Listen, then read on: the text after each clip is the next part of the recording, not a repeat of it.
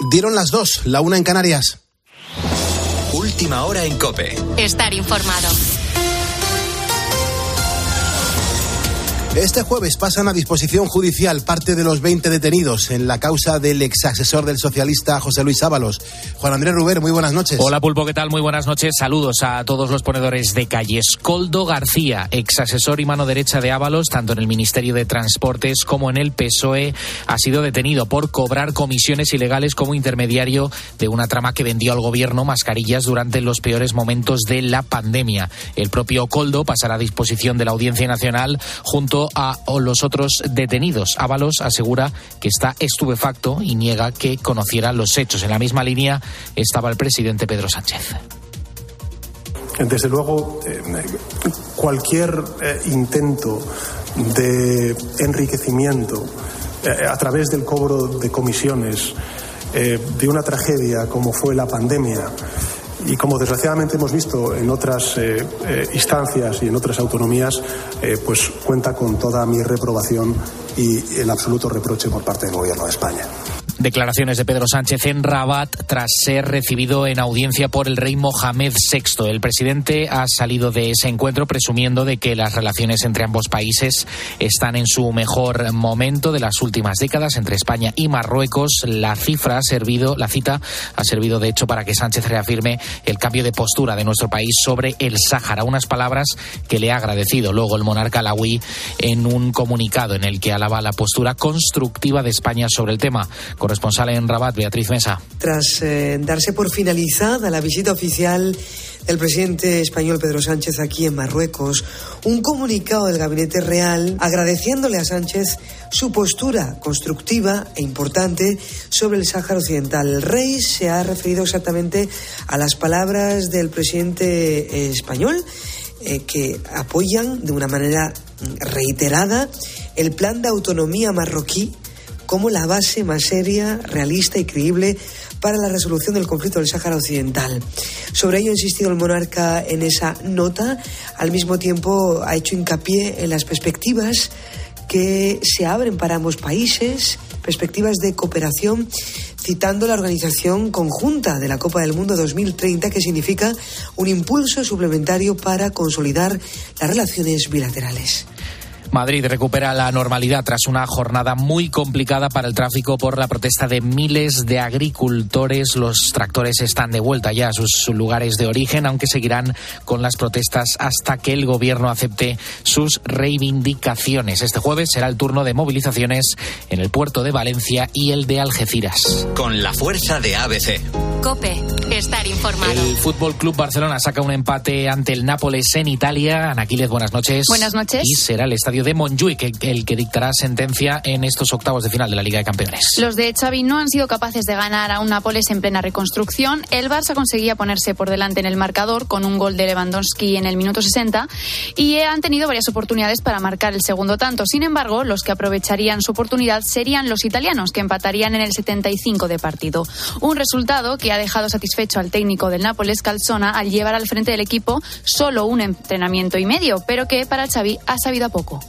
para mí era de ganar hoy. Pero se ha competido muy bien, creo que el equipo ha, dado muy buena imagen, hemos jugado muy bien a fútbol y creo que ese, es el camino. Jugando así normalmente se ganará más que, que, se perderán partidos. Merecíamos más, pero hay que, hay que sentenciar el partido y hay que dominarlo cuando, cuando requiere, cuando hacemos el 0-1.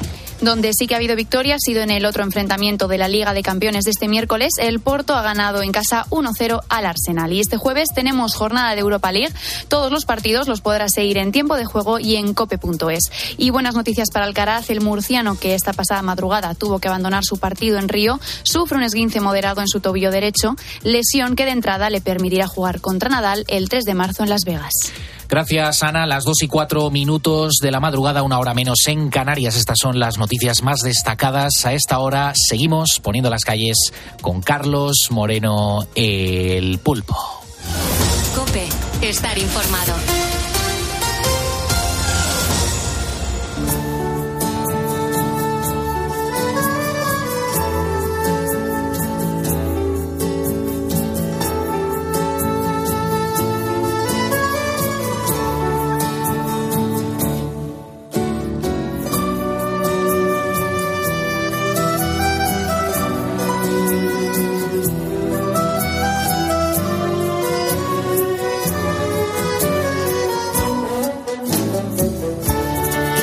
Muchas gracias, Juan Andrés Ruber, por actualizarnos la información a los ponedores de calles. Ten en cuenta que en este programa, no me cansaré de decirlo, no hablamos de política, no tocamos la política hasta las 6 de la mañana. En la cadena COPE no se habla de política durante la madrugada, durante este programa de radio, poniendo las calles. Eh, y lo que más me gusta es que te das cuenta que se pueden tocar un montón de temas sin meternos en jardines, sin meternos en problemas, sin hablar de mentiras, sin que nos coman la cabeza en cualquier momento del día. No, no, no, no. Aquí no hablamos de política y nos damos cuenta que, que, la vida mola un montón, pues sobre todo contándote historias humanas que nos demuestran que la vida eh, merece la pena. Eh, mencionamos a las personas que nos siguen, que son las personas que al otro lado están escuchando la radio y que hacen posible que la radio de madrugada siga funcionando y siga seguida por un montón de personas cada noche. Francisco Javier Martínez, por ejemplo, nos acaba de seguir. Le doy las gracias, Francisco. Bienvenido. Arthur Lurkins Alorbegor también nos acaba de seguir. Pues Arthur, bienvenido y muchísimas gracias. O Juan Antonio Cano Alvarado, que encima Juan Antonio, además de seguirnos, ha tenido el detalle de escribir unas palabras y decir, hola pulpo, sigue así para acompañarnos mientras ponen las calles. Juan Antonio Cano, desde Jerez, pues bienvenido y muchísimas gracias. Todo esto me sirve para demostrarte que muchas veces ocurren noticias maravillosas y mucha gente no se entera de ellas, porque vamos muy rápido por la vida. Y son historias, son noticias, son situaciones que nos demuestran que la vida mola. Noticias positivas, calles positivas que se lanzan cada madrugada en este programa de radio. Por ejemplo, ¿tú recuerdas a Araceli Hidalgo? Araceli, Araceli Hidalgo. Bueno, pues hay que situarnos para hacer memoria. El 27 de diciembre de 2020, todos estábamos pendientes de ella. A su alrededor, decenas de periodistas y fotógrafos que captaban cada uno de sus gestos. Ella nunca antes había levantado tanta expectación, pero Araceli Hidalgo era en aquel momento la primera persona de España en recibir la vacuna contra el coronavirus. Es un pinchacito que no lo va a notar, ¿vale? Muy chiquitito, ¿de acuerdo? ¿Vale? Venga, muy bien, Araceli.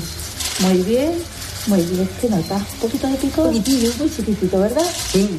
¿Bien? No te nada. Nada, nada, claro nada. que no. Nada. Nada. Muy bien. Pues ya está todo, Araceli. Vale. Muy bien.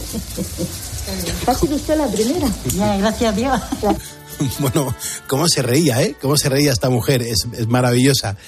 Bueno, pues esta semana ha vuelto a ser protagonista porque acaba de cumplir nada más y nada menos que 100 años. Lo ha celebrado en la residencia Los Olmos, situada en Guadalajara, donde vive desde el año 2013. Araceli Hidalgo nació en el 24, en 1924, y lo hizo en la provincia de Granada. Y claro, 100 años de vida implica ser testigo de una gran cantidad de episodios históricos, tales como una guerra civil española o incluso una pandemia. David Hermoso es uno de sus nietos, y él ha explicado en COPE lo bien que se encuentra su abuela a pesar de la edad. Pues Araceli está mejor que yo.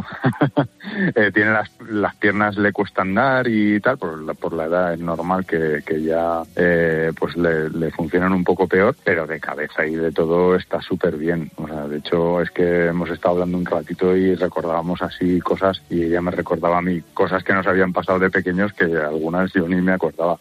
Tras ella, millones de españoles recibimos la primera dosis de la vacuna que lejos quedan aquellos días, y menos mal.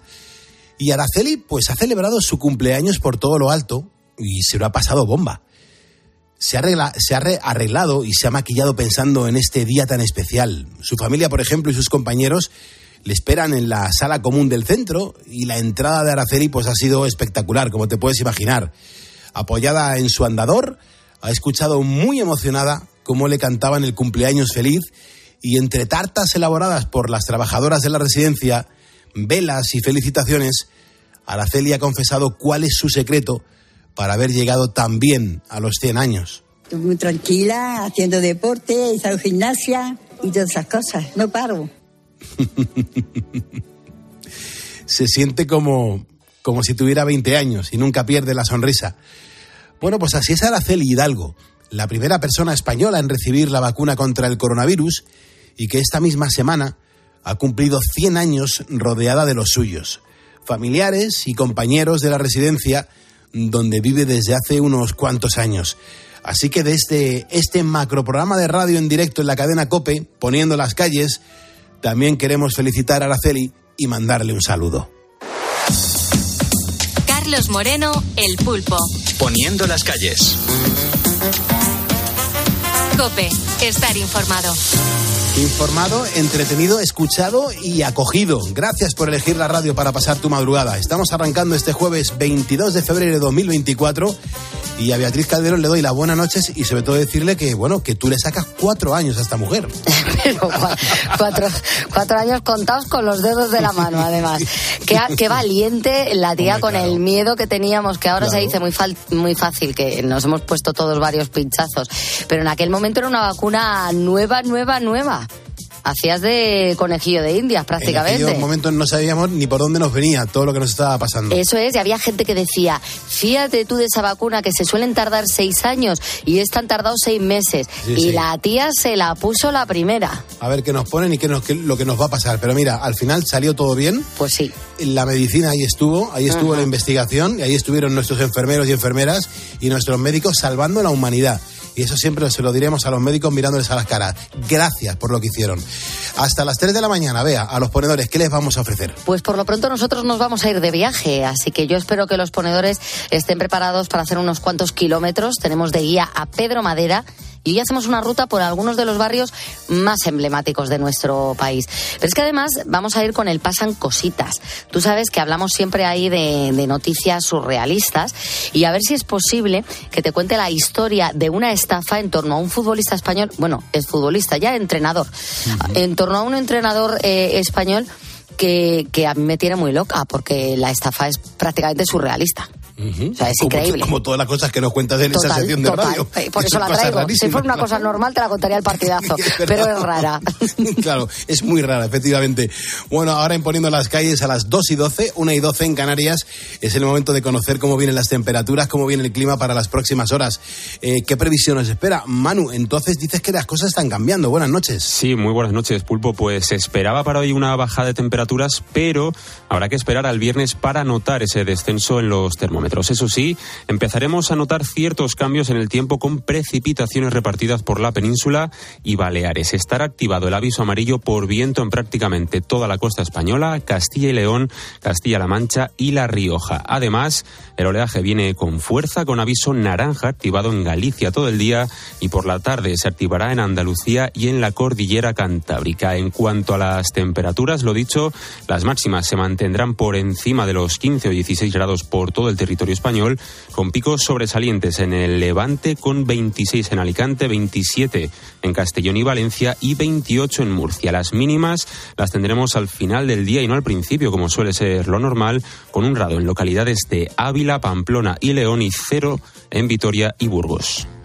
Genial, Manu, muchísimas gracias. Hoy es jueves y hoy sí que tendremos nuestro concurso del Mundial de Poniendo las Calles, con lo cual, Manu, te toca contar a la audiencia de qué va este Mundial que te has montado. Bueno, pues es un concurso de cinco preguntas, tipo test, es decir, le daré al ponedor que compita cuatro opciones, A, B, C o D, y la temática del Mundial de Poniendo las Calles tendrá que ver, y tiene que ver, con el Día Mundial o con un día muy importante que se haya celebrado a lo largo de esta semana. Y hoy, Pulpo, vamos a hablar de las lenguas maternas, muy apropiado también con el temazo de hoy. Y bueno, vamos a hablar de nuestro idioma natal, podríamos decir. Y es que ayer miércoles fue el Día Mundial de las Lenguas Maternas. Habrá dos comodines de la pregunta 1 a la 4 y ahora hablamos de los premios. Solo por participar te podrás llevar el diploma oficial de Poniendo las Calles. Si llegas a la pregunta 3, te llevas la pegatina y si vas a por todas y aciertas la quinta tendrás doble premio, dos CDs de la colección de pulpo y mi novela, Ready para morir. Bueno, y le vamos a añadir una, en- una agenda personalizada que me han hecho Vale. a modo de demo, por si es una empresa que me ha, me ha hecho esta demo. Oye, Pulpo, si, si te gusta este modelo, mira, Vale. nos puedes encargar un montón y te hacemos un buen precio. Bueno, yo la demo, que, que me ha gustado, pero no me la puedo quedar porque ya tengo otra, la, la voy a ceder a este oyente Vale, que hoy genial. gane. ¿Te parece? Perfectísimo, me parece genial. Genial. Pues vamos a dar también las gracias a Lita Camacho, que nos acaba de seguir en Facebook, también a Salva Magaña Lara, otro ponedor que se acaba de unir a nuestra red social, a facebook.com barra poniendo las calles, al igual que Carlos Niño Rodríguez, otro ponedor que ya nos está siguiendo, nos está también escuchando y lo hace a través de facebook.com barra poniendo las calles.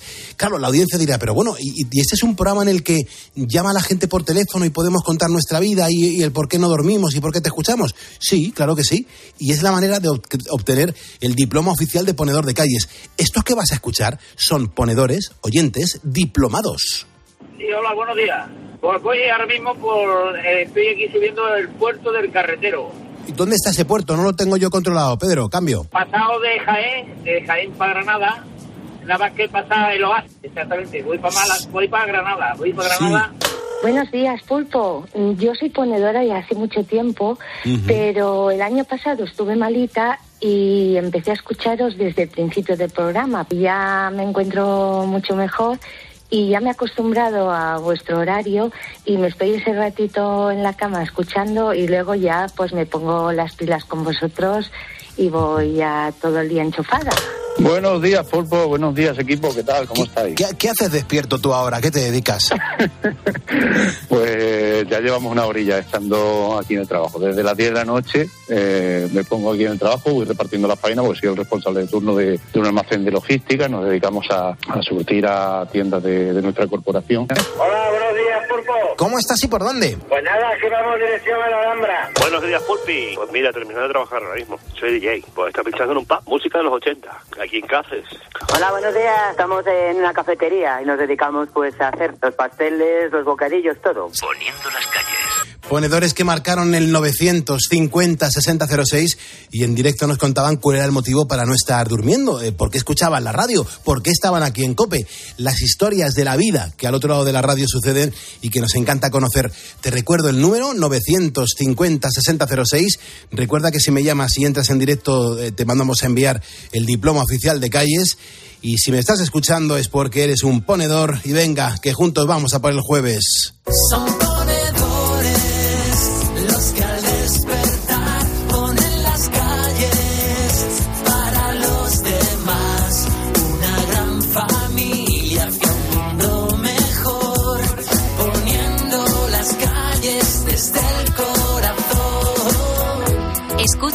Poniendo las calles. Con Carlos Moreno, El Pulpo. Cope, estar informado. Yo quiero saludar a María Dolores Taonero, que nos está escuchando, que es mayor y dice, Pulpo, yo es que no me desenvuelvo muy bien con las redes sociales. Estoy pensando en entonces, en la noche a noche, qué bonita te veías, buena carta de visita y de noche a día me pierdo en tu risa, despacio deprisa, me desperté mirando nuestras fotos, la noche de locos, tú y yo, me desperto y no sé qué me ha pasado. Qué bonita te veías, buena carta de visita. Quiero estar contigo en la vida. Ah, ah, ah. qué bonita te veías, qué bonito te sentía. Quiero estar contigo en la vida. Ah, ah, ah,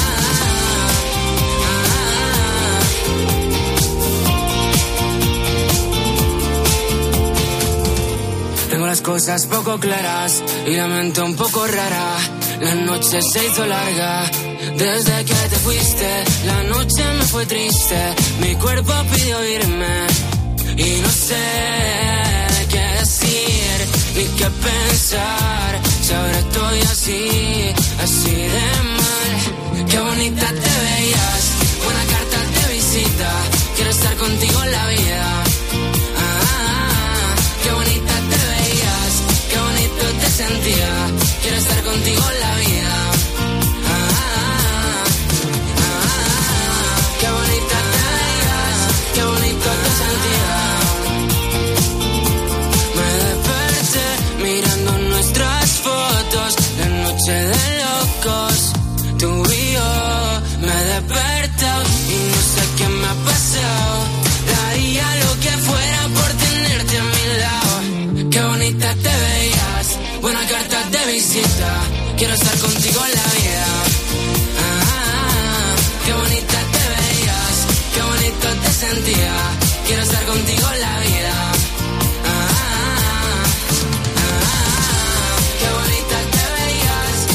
Parar de recibir mensajes, de demostrar que la gente está escuchando la radio mientras intenta conciliar el sueño, mientras está trabajando. ¿Cuánta gente me está escuchando ahora mismo mientras está trabajando?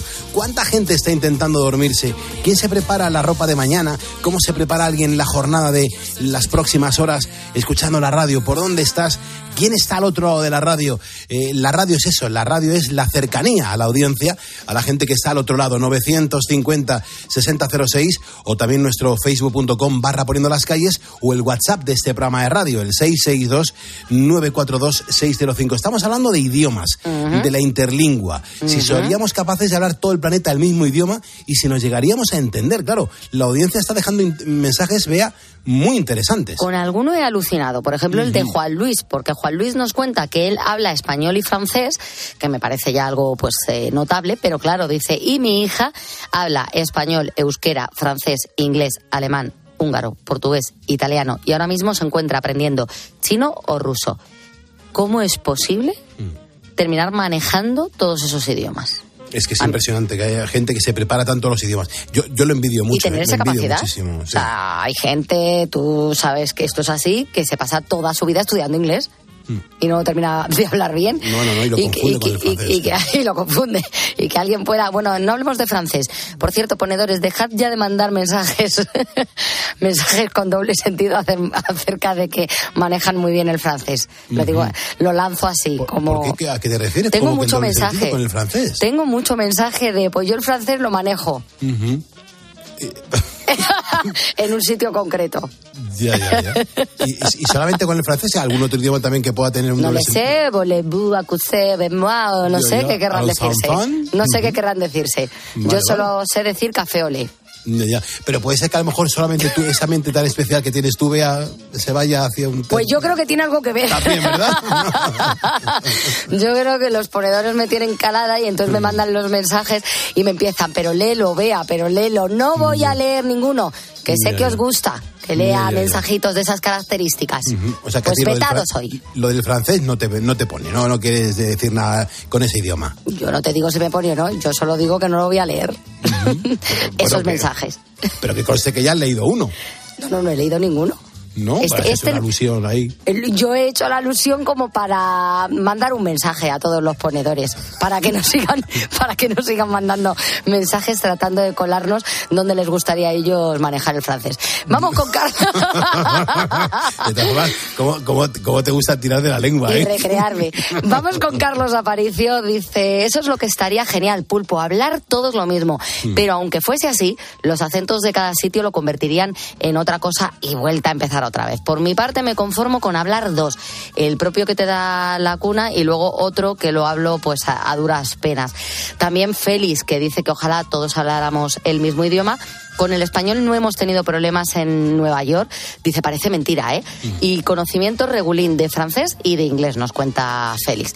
Es verdad, en Nueva York con el español te bastas y te sobras. Sí, ya no solamente en Nueva York, Estados Unidos, yo cada vez que he estado Mm. en Estados Unidos, es que cada vez el español está como más asentado. Es que no sé si el porcentaje es del 52% Es impresionante. de, de hispanos. Lo bien que se defiende uno en español, Mm. lo bien que le atienden en español y, y lo que les gusta a los americanos que alguien hable en español. Sí, sí, sí, sí. O sea, por mucha caña que políticamente en algún momento alguien a los españoles nos haya dado, eh, eh, el, el ciudadano norteamericano eh, nos quiere mucho, o sea, admira mucho a, a la cultura española y a nuestro idioma más. Y, y a mí me encanta, me encanta que eh, estar en cualquier país del mundo y digas, yo soy español y, y sonrían y te digan Real Madrid o te digan Barça o, o te digan eh, Gibraltar. Me, me encanta, me encanta que la Les ha gente llegado nos asocie también lo de. Gibraltar allí en Estados Unidos.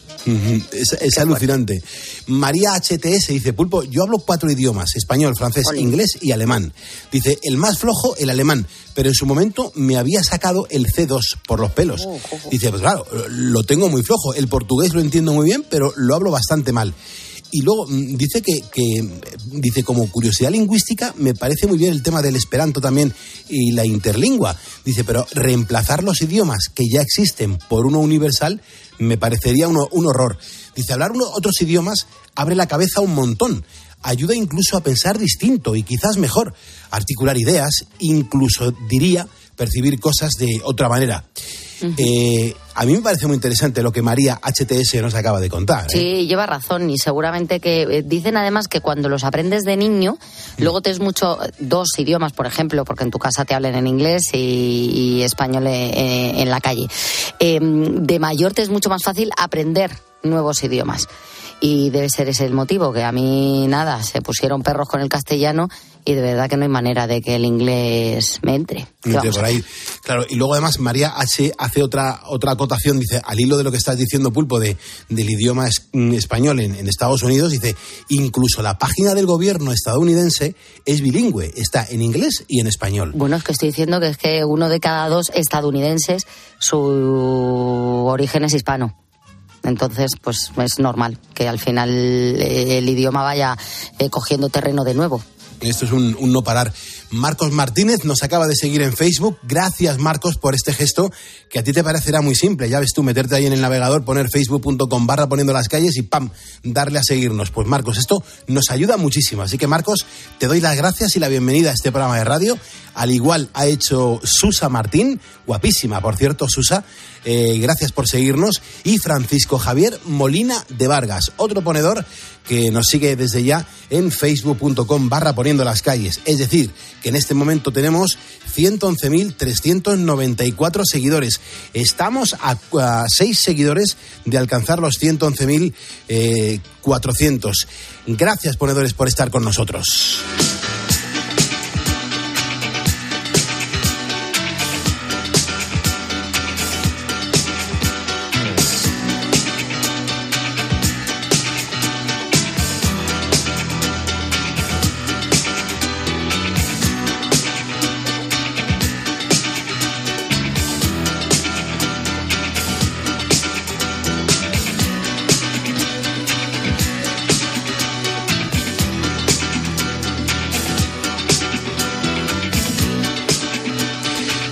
Que seguimos poniendo las calles en la, en la cadena COPE. Y es verdad, porque cuando hablamos de hacer rutas, de, planificar un recorrido chulo, que sea atractivo, bueno, pues nosotros nos referimos a cualquier rincón. Mm, pero además, si el cualquier rincón es de España, mejor que mejor. Tengo que saludar ahora a nuestro guía, a Pedro Madera, que es quien busca para nuestros ponedores sitios originales y sugerentes. ¿Cómo estás, Pedro? Buenas noches. Pues estupendo, estupendo, porque tanto el tema como la idea, pues nos demuestra que tenemos las cosas tan cerca que a veces no lo valoramos lo suficientes. Y es que me parece una idea genial de lo que vamos a hablar esta noche. Esto es maravilloso, los ponedores lo van a disfrutar un montón, porque claro, hoy nos llevas de barrios, mm, pero claro, por aquellos que son patrimonio de la humanidad por la UNESCO. Por ejemplo, en España hay miles de barrios, pero solo unos pocos pueden presumir de estar considerados dentro del patrimonio de la humanidad por su valor artístico, histórico, monumental. Estos son palabras mayores, ¿eh?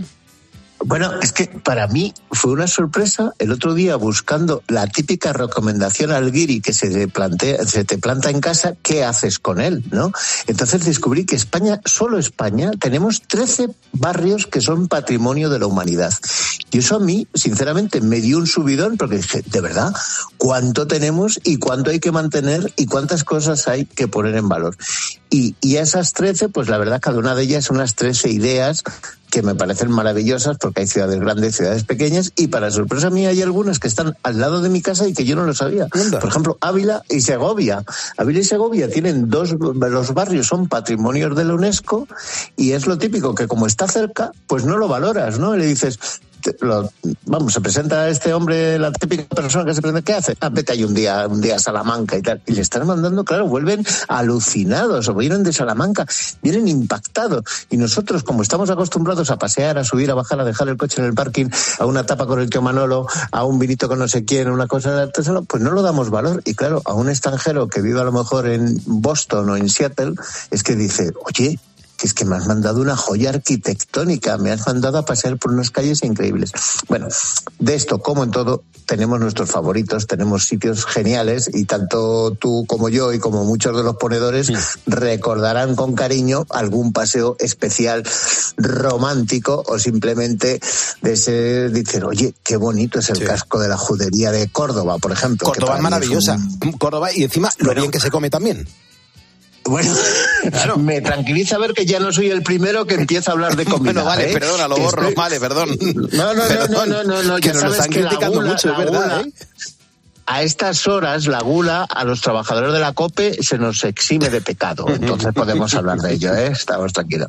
Bueno, a ver, ¿por qué, por qué eh, ¿Por qué eh, Córdoba? Mm, creo que es con la que empezar. Porque Córdoba es la síntesis de esa arquitectura señorial, característica, andaluza, una promoción muy inteligente basada en algo tan sencillo como los patios cordobeses, que ahora en cuanto empieza la primavera explotan en color, como los propios vecinos se han dado cuenta que el patio es su patrimonio y el patio es el gran reclamo, y luego pues eso, todas las tabernas con los montillas, con los vinos de Moriles, con los vinos del Guadalquivir, con los vinos del Guadiana, y ese punto romántico sofisticado donde puede ser tan maravilloso eh, una visita a la mezquita de Córdoba como pasear por el puente, como parar un minuto delante de la escultura de Averroes y reflexionar sobre quién es esa persona, los nuevos restaurantes que hay que son maravillosos y luego pues eso poder disfrutar pues de algo pues eso de unas almendras bien tostadas o recién fritas en un bar mientras te tomas una copa de vino. Pues eso son cosas que no se no, es que no se pagan, no tienen precio y que no son extremadamente cara, porque pasear por, la, por el barrio de Córdoba, por la parte antigua de Córdoba, es gratis, ¿no? Que eso es otra cosa que nos olvidamos, que tenemos que hacer un programa de cosas que son gratis en España. También es verdad. muchas, ¿no?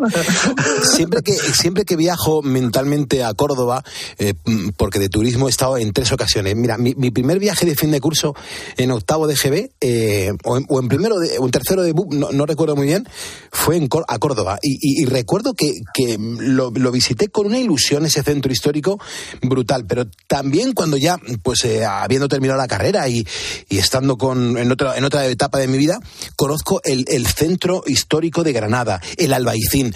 El Albaicín eh, es un, vamos, es un, mm, es un sitio maravilloso de que tenemos en España. Claro, yo que soy medio granadino residente a tiempo parcial, eh, no, no puedo escaparme de la visita al Mirador de San Nicolás, que es este sitio enfrente de, de la Alhambra, donde Hillary Clinton, donde los Clinton fueron y dijeron que ella ofreció uno de los atardeceres más bonitos del mundo y tal, bla, bla, bla, bla, bla, bla. Claro, pero la esencia de Granada siempre está en la lucha. ¿Qué es más bonito, la Alhambra o el Albaicín? Claro, porque la Alhambra impacta, ¿no? Esa, esa torre cuadrada que, que marca todas las fotos ya, pero el albaicín es la esencia de la ciudad, ¿no?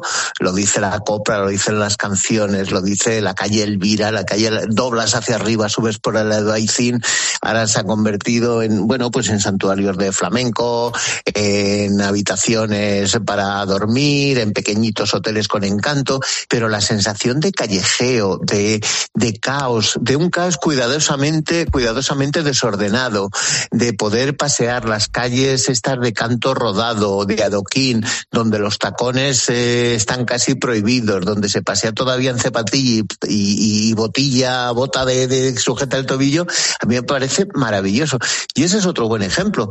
Eh, tú vas a Granada cinco, seis, ocho veces y piensas en el tapeo, en, repito, en la calle Elvira, en, bajar de la, de la, de la Alhambra hasta la ciudad por la noche, por esos, por esos jardines que tiene tienen esa sensación fantasmagórica, pero que tienen un punto romántico, espiritual, maravilloso, pero están las callejuelas de la Baicín, que cada escalón es un paso algo diferente, y eso a mí, me, vamos, me encanta, ¿no? Y además, bueno, pues que culturalmente nos, nos, nos lleva a lo que nos lleva a esa sensación de, de cultura musulmana, cristiana, judía, todo integrado en el mismo sitio. Y eso no, vamos, sin precio, sin precio, sin precio. También Galicia nos ofrece unos cascos interesantísimos. Santiago de Compostela, ese, ese paseo, eh, esas plazas, esas calles estrechas y siempre tan limpio. Santiago de Compostela es una ciudad muy limpia.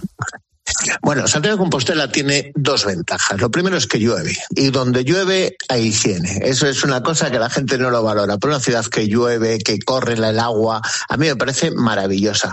Y luego, claro, es que Santiago dice eso, el camino de Santiago. Es que, ¿cómo no va a estar limpio? Y luego, ¿cómo no estar bien cuidado? Y cómo la llegada a la catedral, impresionante. Y luego, volvemos a lo de siempre, a esos bares que ahora ya tienen buen vino, pero cuando había vino peleón en el gato negro, con esas patatas, con ese pulpo, con ese lacón, con esos grelos, es que es una cosa maravillosa. O sea, yo, eh, Santiago de Compostela, es un poco la esencia de la España verde transformada en arte, ¿no?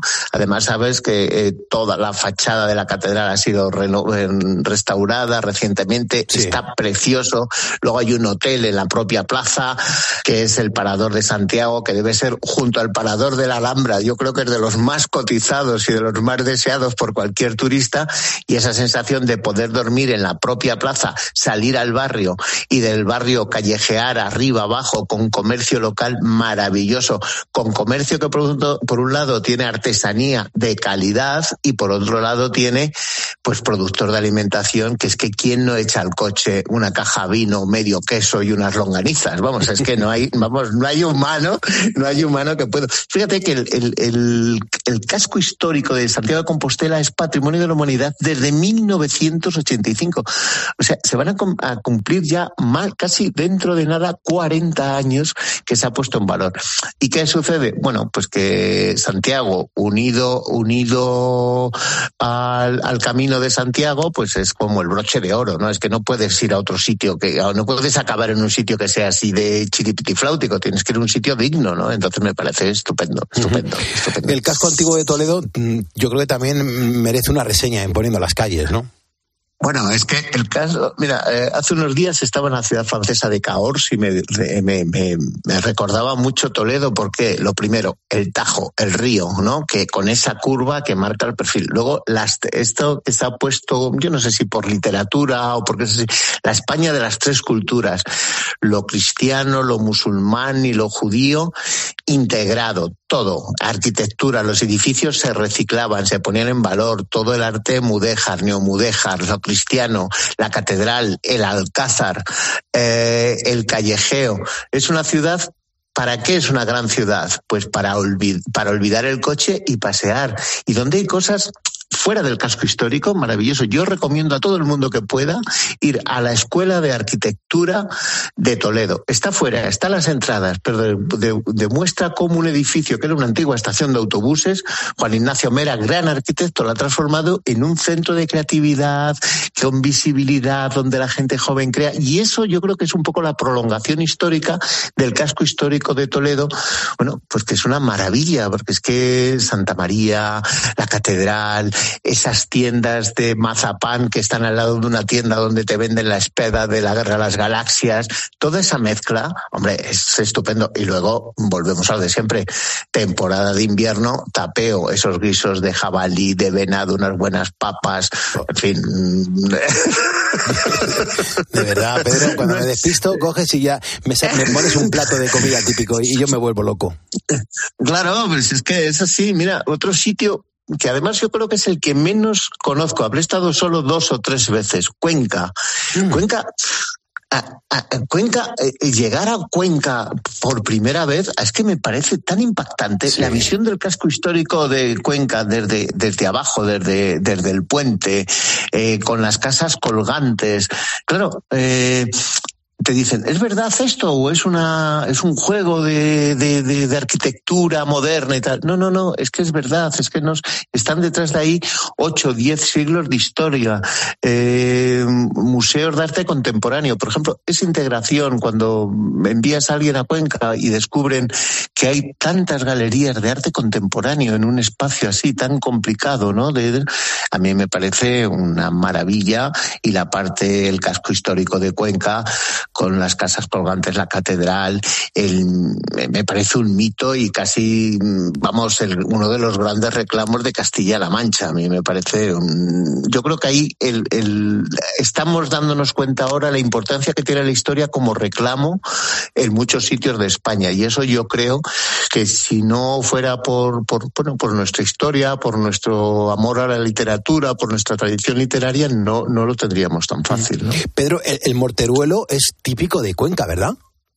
Sí, sí, sí, un plato típico y, además, vamos, es que Cuenca, toda la provincia, eh, me alegra que volvamos a la gastronomía. es que uno es España un plato, Pedro. No la tomes conmigo.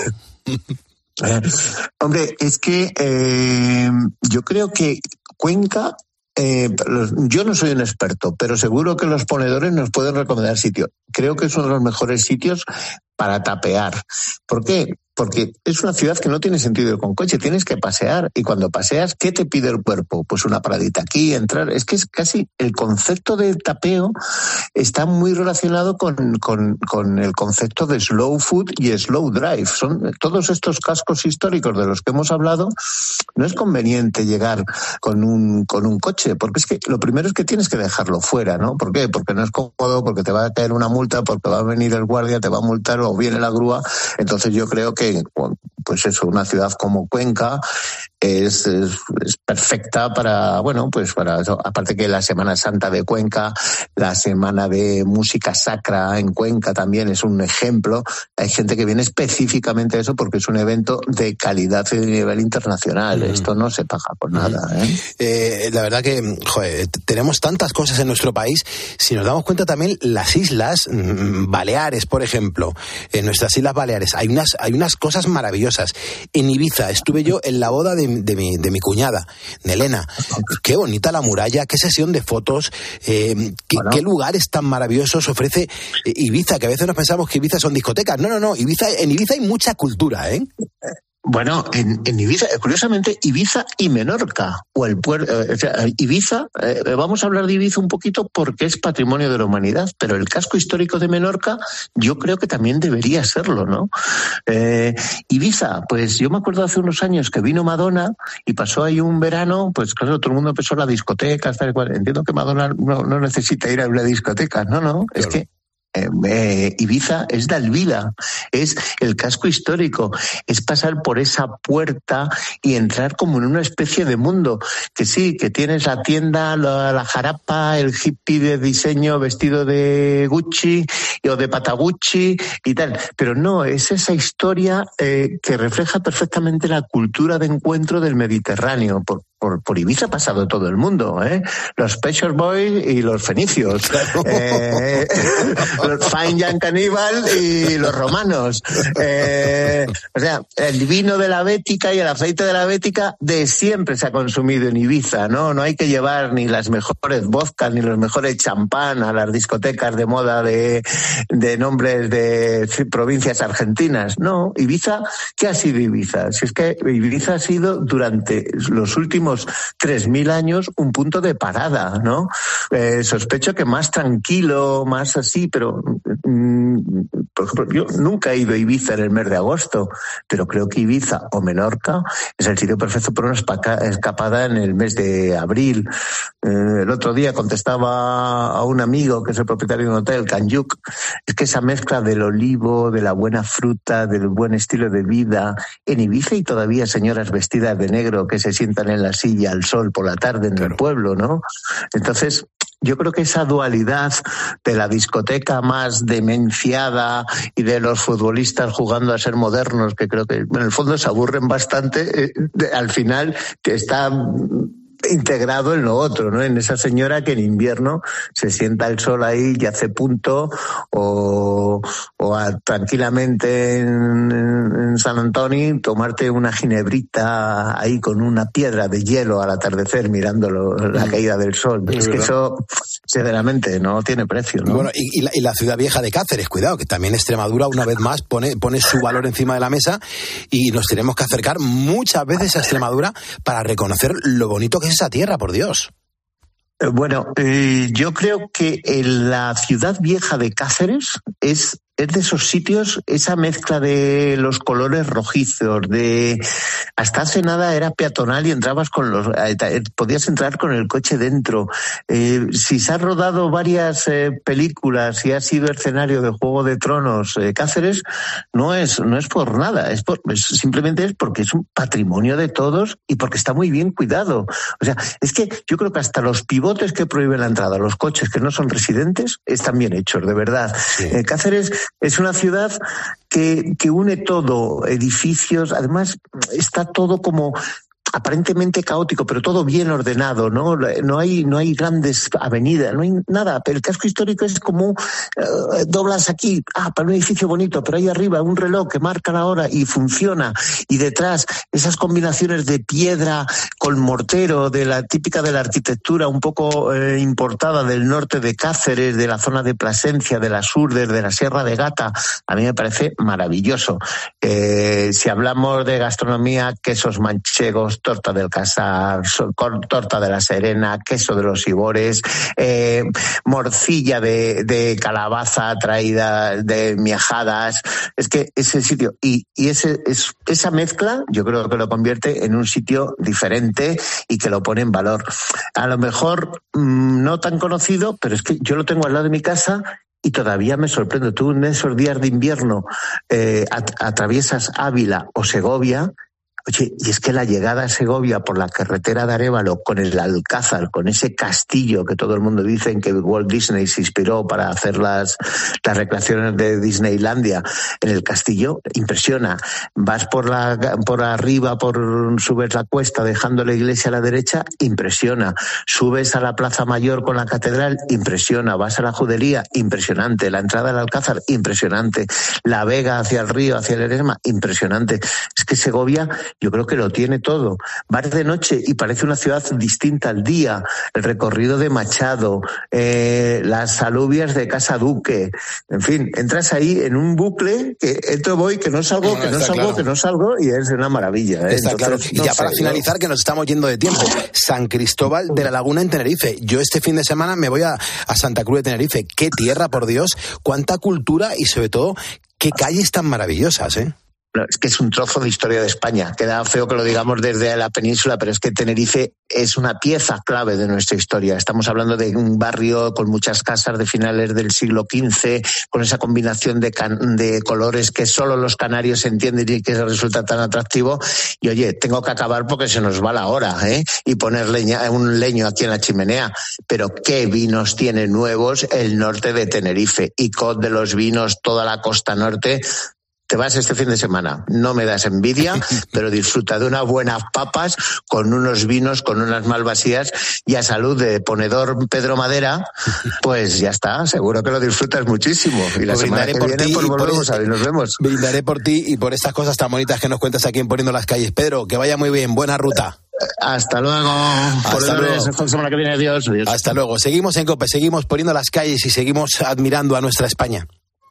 La radio es más radio cuando nos escuchamos. Los enfermos de ELA fueron al Congreso a denunciar su abandono. Unzue, el exportero de Barça, Osasuna, Sevilla, etc. Es enfermo de ELA. Es una de las caras visibles y famosas que está luchando porque haya una ley. Creo que he contado cinco. 350 diputados a los que pagamos el sueldo. Solo cinco. Solo cinco anduvieron por ahí. Los enfermos, que son más de 4.000 en España, están pidiendo que se tramite una ley de ayuda para vivir dignamente. Padre de María Jesús enferma de ELA. ¿Cómo está Eugenio? Buenos días. Hola, buenos días, Carlos. ¿Qué sintió usted ayer en el Congreso, Eugenio? Pues, Carlos, mm, tristeza. El esfuerzo que tuvieron que hacer para ir allí, para estar en ese escenario, en el Congreso de los Diputados, muchos. Si una cosa como esta no moviliza las conciencias y la sensibilidad, luego que. Cope. La radio es más radio cuando nos escuchamos. ¿Sabes qué es el branded content? ¿O cómo será el mundo cookies? Si tienes preguntas sobre comunicación publicitaria, visita comunicatalks.com, un espacio de la Asociación de Agencias de Medios creado para resolverlas. Porque saber comunicar es una parte muy importante de tu empresa y también de la nuestra. Agencias de Medios, para que la comunicación funcione. Escuchas Poniendo las calles. Con Carlos Moreno, El Pulpo. Cope, estar informado. 2.48, 1.48 en Canarias, haciendo radio en directo en la cadena Cope, poniendo las calles. Nuestro teléfono es gratuito, es el 950 6006. Every night she walks right in my dreams since I met her from the start. I'm so proud I am the only one who is special in her heart. The girl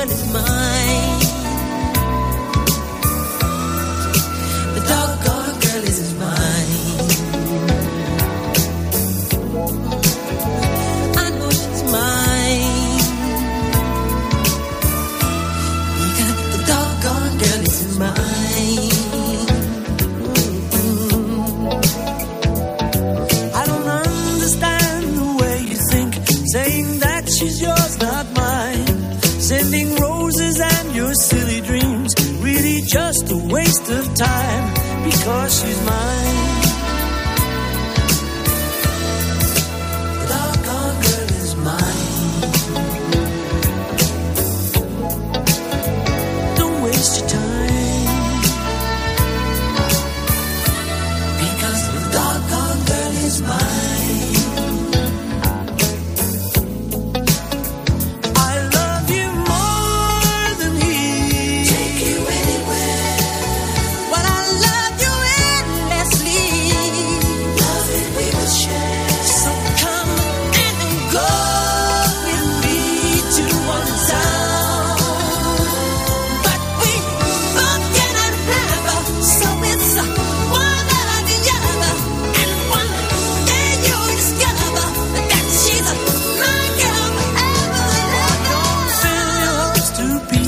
De canción, esto es un regalo, esto es un, un premio, un, un- un divino tesoro de la música eh, que Paul McCartney, Michael Jackson, Michael Jackson y Paul McCartney nos regalaron.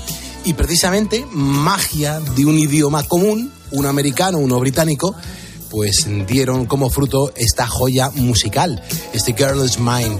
Son las 2.50 de la madrugada, 1.50 de la madrugada en las Islas Canarias.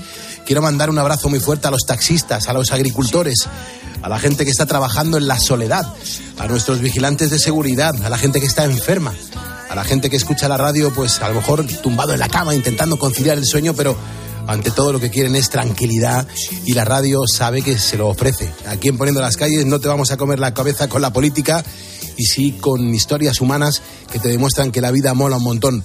Vea un par de mensajes en cuanto a los idiomas y vamos a abrir el teléfono gratuito de este estudio. Pues los ponedores tienen mucha labia, o muchos idiomas, porque Manuel Fernández dice español, francés e italiano, que me parece, bueno, pues que está muy bien. Y luego también eh, Andrés, que nos cuenta que inglés, inglés sería para mí un regalo aprenderlo. Y otro que también me gustaría aprender sería el árabe.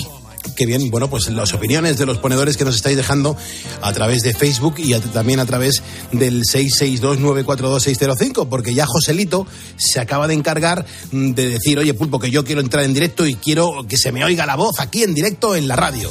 Joselito, ¿cómo estás? Muy buenas noches. Buenas noches, Pulpo. Has visto que tienes canción y todo, ¿verdad? La de la canción de Joselito, de Kiko Veneno. Mí las canciones me gustan las de Rocío Jurado, las de mi pueblo. Qué bueno. O sea, ¿qué pasa? ¿Que eres de Chipiona o qué? Sí, yo soy chipionero. Muy bien, muy bien. ¿Cómo es que estás despierto a las 2.52, hora menos en Canarias? Yo, bueno, he- estaba muy acostumbrado hasta ahora. Durante mucho, durante 10 años de mi vida he sido marinero. Me dedicaba al mar. Y ahora, pues, regento una pescadería. Pero hoy vengo, hoy vengo de, he estado con un hermano mío que, me- que ha venido de Madrid para intentar ser costalero en Sevilla, en la Semana Santa. ¿Qué Ya estamos con los ensayos. Claro, Sí, claro. A- Ayer me contaba Herrera, eh, en una conversación privada, eh, que ya hay mucha Claro. gente que se está preparando la, la Semana Santa, eh, que ya hay emoción. Y yo cargo allí en Sevilla también de costalero, nuestras hermandades, y ya prácticamente lo tenemos todo hecho. Ya lo que nos queda es algunos ensayos y algunas mudas que lleva el paso de salida a las iglesias y eso para que lo, la, gente de las hermandades, de la priostría, lo vayan preparando. Claro. Qué, qué emoción, ¿verdad, Joselito? Que una emoción tremenda, una, una procesión, un, un paso. eh.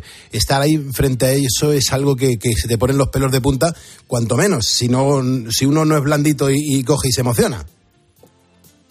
Yo siempre digo lo mismo, Pulpo, que aunque esto, la Semana Santa representa lo que es la vida de Cristo, ¿no? Pero aunque tú no seas creyente, eh, mira lo que es la composición de algo que ha hecho el hombre, ¿no? Lo- la música, los movimientos, algo que, que es un arte, ¿no? Que eso lo ha tallado un hombre, eh, todo puesto en la calle, al final como una obra, ¿no? De, de arte, un teatro o algo. No solo, que a mí lo que me mueve es la fe, ¿no? Pero que tú no eres creyente, pero tú salir con los amigos, verlo en Sevilla, ¿no? Para mí Sevilla es la madre, ¿no? La cuna de la Semana Santa, bajo mi criterio, respetando a todas las demás. Claro. Y, y tú- No, te estoy escuchando, Joselito, y estoy alucinando y estoy, estoy disfrutando de lo que estás contando, porque además es que asiento con la cabeza de lo que nos estás contando.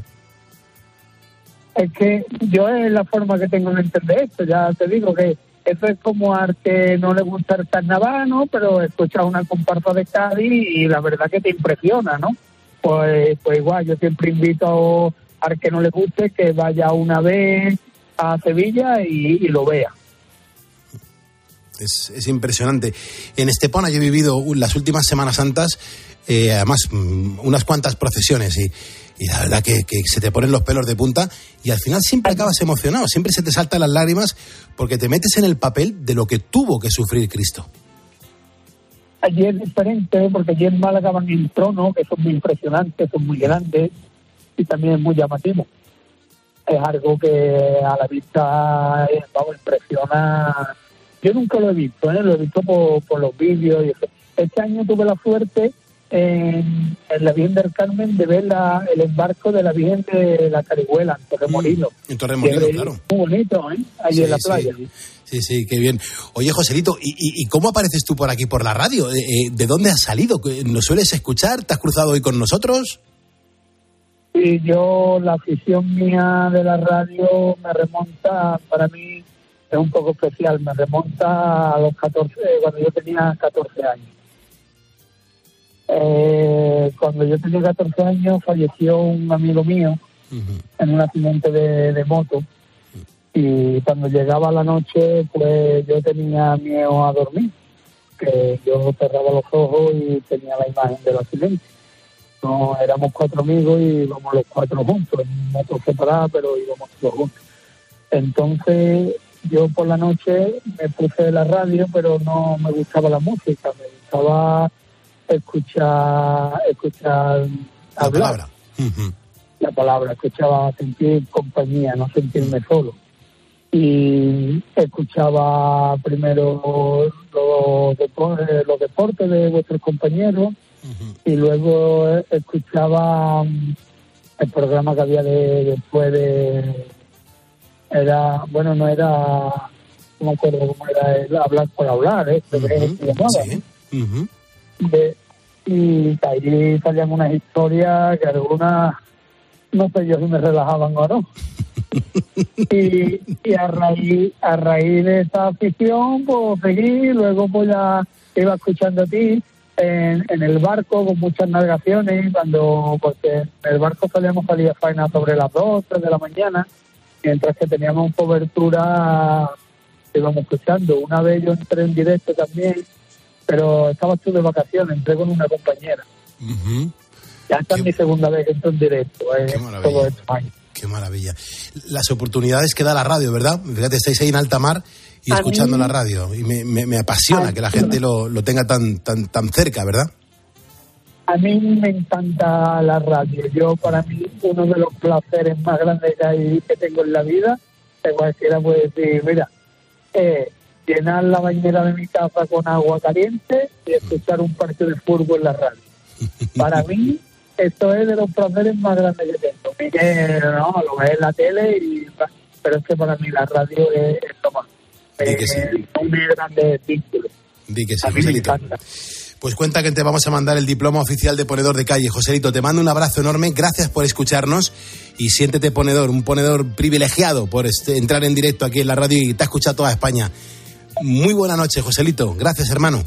Uh, buenas noches y seguir haciendo la labor que hacéis, que aunque hay veces que en el camino, pues si merece la pena, no merece. Hay mucha gente que aunque no lo creáis, le alegráis la noche, gente que pasa malos momentos y ahí estáis ustedes con la radio en directo. Un abrazo, Pulpo. Un abrazo, muchas gracias. Llegamos a las 3 de la mañana, a las 2 en Canarias.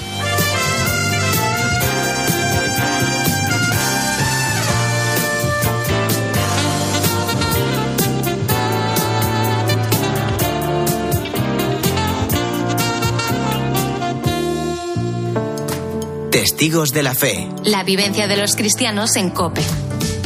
Irene Pozo, educadora social.